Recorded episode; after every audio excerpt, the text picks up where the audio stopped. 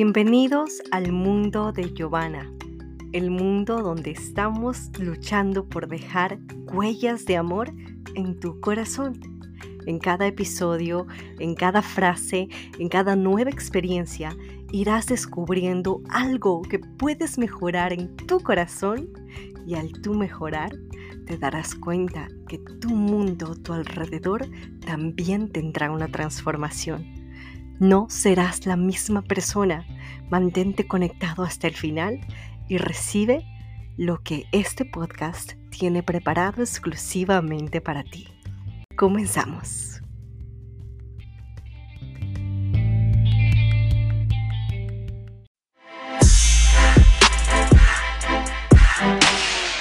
Bienvenidos al episodio número 15 de este tu podcast Huellas de Amor con Giovanna. En este episodio te invito al cambio. Te invito a un pequeño sacudón a que te des la oportunidad de enfrentar la incomodidad y a través de la incomodidad descubrir algo que has estado buscando.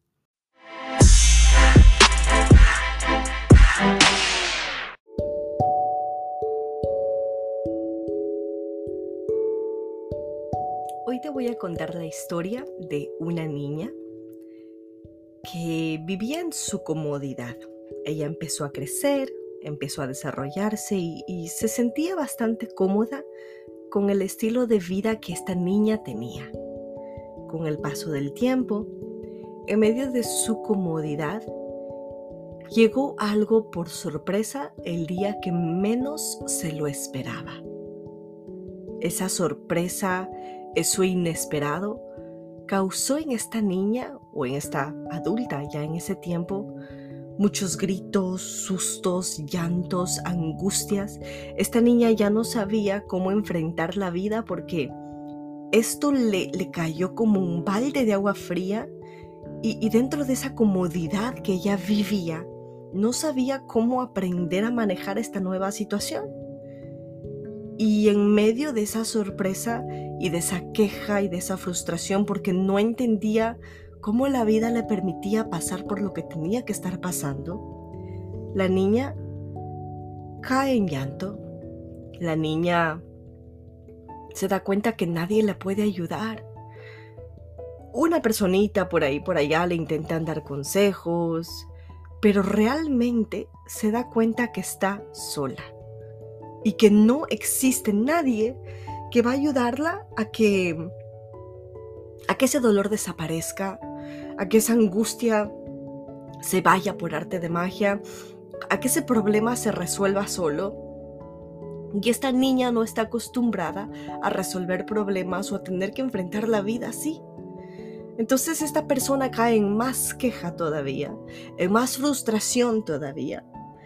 Y un día, después de tantos años de llorar, de sentirse frustrada, de sentirse sin salida, observa que de tantas lágrimas que había sacado en el piso, se había abierto una pequeña grieta. Lee la madera del piso y, cuando descubre y, y se pone a observar la grieta de esa madera, su pantaloncito que siempre lo utilizaba se movía. Ella siente algo en el pantalón y cuando mueve los bolsillos del pantalón gris, se fija que en su bolsillo derecho había una llave muy pequeñita, una llave bastante particular, una llave con huellas diferentes, con signos diferentes y tenía como cinco caminos o cinco rayitas de un camino. Así se veía la llave. La niña no entendía qué representaba esta llave y se da cuenta que frente a ella todo este tiempo había estado una puerta. Una puerta que por su queja ella no la había visto. Se da cuenta que tiene una llave en su mano y por curiosa va y entra a la puerta. Cuando abre la puerta se da cuenta que la llave era la correcta. Abre esa puerta de madera muy bonita y se da cuenta que al otro lado descubre sus mayores talentos. Al otro lado de esa puerta, esta niña descubre para qué era buena. Esta niña descubre cosas que no conocía de ella misma, que estaban en esa puerta representada en imágenes en las paredes, representada en libros en esa biblioteca. Y esta niña empezó a verse a sí misma de una manera como nunca antes se había visto. Empieza a enfocarse desde aquel entonces en un nuevo presente, tratando de construir algo en base a sus habilidades, a cosas nuevas que le provocaban miedo porque era nuevo, que le provocaban ansiedad porque lo tenía que hacer sola. Pero en vista que ya lo había perdido todo, en vista que no le quedaba nada, en vista que estaba en esa frustración, ella intentó darse la oportunidad de construir algo nuevo. Con el paso del tiempo, esa niña empezó a darse cuenta que sus habilidades la hacían volver a llenarse, le hacían volver sentido a su vida, le hacían volver sentido a sus cosas de interior. Y empieza a crear libros, empieza a hablar a personas, empieza a vivir una transformación. Con el paso del tiempo, empiezan a llegar personas a su vida que también le piden ayuda y le preguntan, ¿cómo lo hiciste? ¿Cómo saliste de ese dolor? ¿Cómo saliste de esa frustración? Estoy pasando por una situación muy difícil y ¿cómo es que tú puedes ser tan feliz? La niña adulta empezó a responder a estas personas. Amigos y amigas, la vida es un mar de sorpresas. La vida no se hizo para vivir en comodidad. La vida se hizo para vivir usando nuestra esencia y viviendo de la hermandad. Yo me di cuenta que cuando lo perdí todo, cuando me sentía en lo más profundo de mi soledad, tenía que encontrar dentro de mí la llave que abriese la puerta a nuevas oportunidades. ¿Fue justo lo que me pasó? Absolutamente no. ¿Me merecía lo que me pasó? Absolutamente no. Pero tenía dos opciones.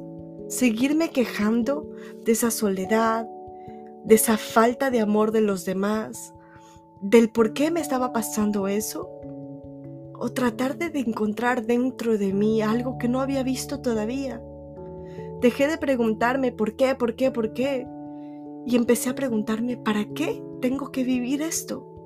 Y en medio de ese para qué, descubrí que tenía nuevos talentos, que habían cositas que tenía miedo a hacer, tenía miedo a hablar, tenía miedo a compartir mi historia. Y cuando lo empecé a hacer, me di cuenta que eso formaba parte de mi verdad, eso formaba parte de mi esencia.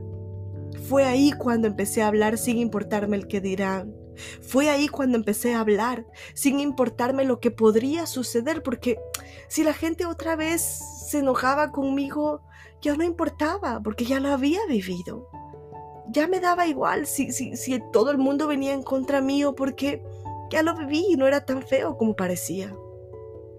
Y cuando me atreví a hablar de mi verdad, cuando me atreví a decir, esta soy yo, fue ahí cuando empecé incluso sin darme cuenta a recibir más aceptación de los demás, porque las personas buscan verdad, las personas buscan la realidad, autenticidad y no las mentiras.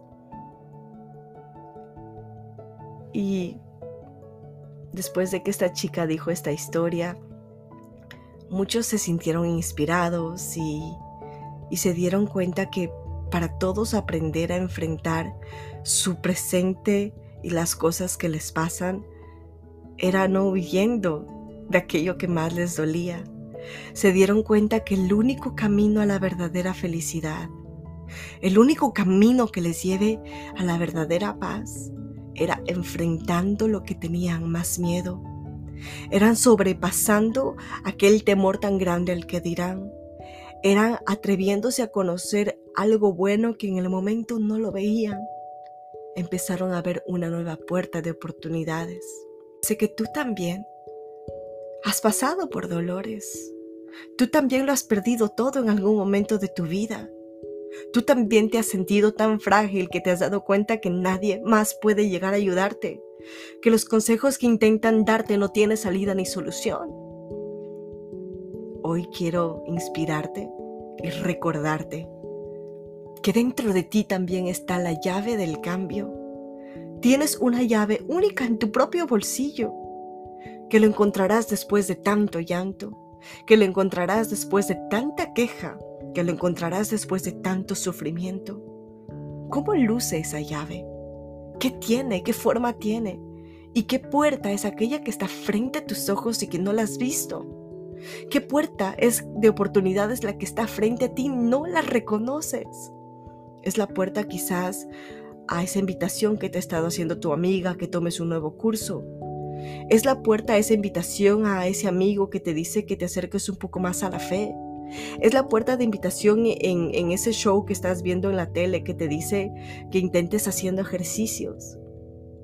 No existen caminos correctos hasta que los intentemos. Siente y practica. ¿Cuál es la llave que abrirá la puerta al camino que quieres empezar a vivir? Si sigues enfocándote en el llanto, en lo que ya pasó, en lo que no puedes cambiar, ¿cómo vas a abrir la puerta a las nuevas oportunidades? Te puedes seguir quejando en la cantidad de años que has estado llorando, o puedes enfocarte en la cantidad de años que vas a vivir en alegría, ayudando a más personas a que salgan por lo que tú pasaste. Hoy quiero contarte esta historia porque estas fechas que estoy grabando este podcast es fechas de, Navidad. Y usualmente en estas fechas empieza a llegar mucha melancolía por, por esas, esas cosas que no tenemos, por lo que nos falta.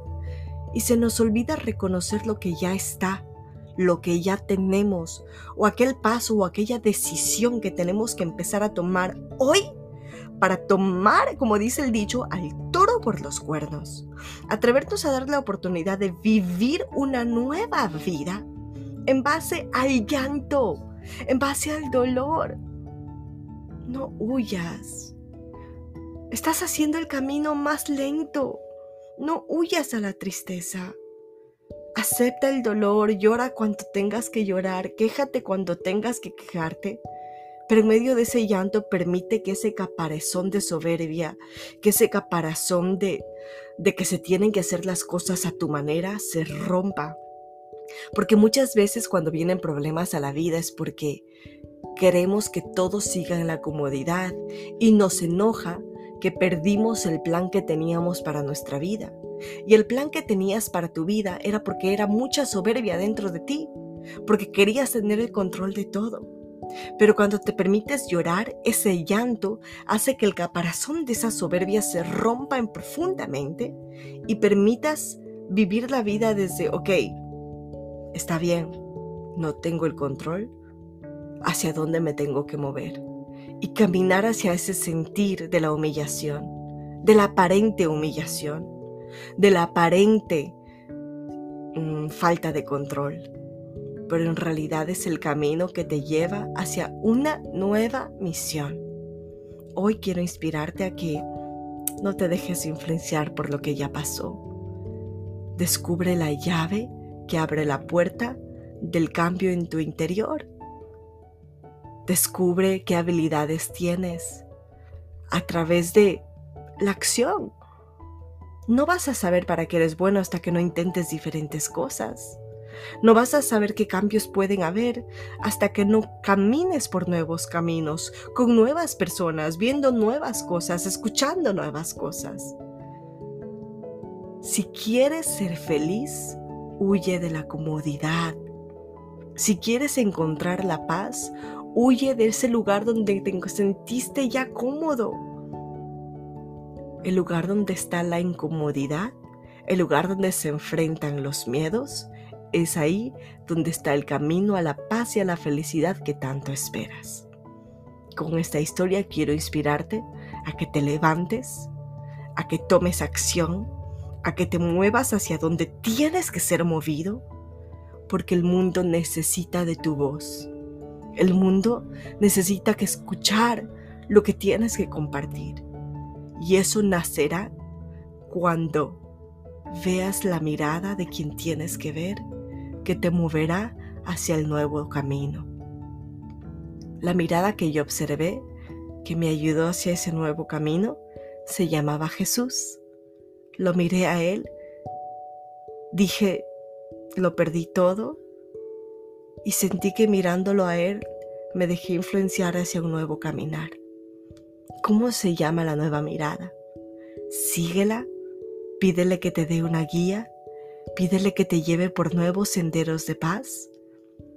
Y en esa incertidumbre encuentra lo que tanto anhelabas hallar. Y de esta manera no te olvides de dejar huellas de amor con Love.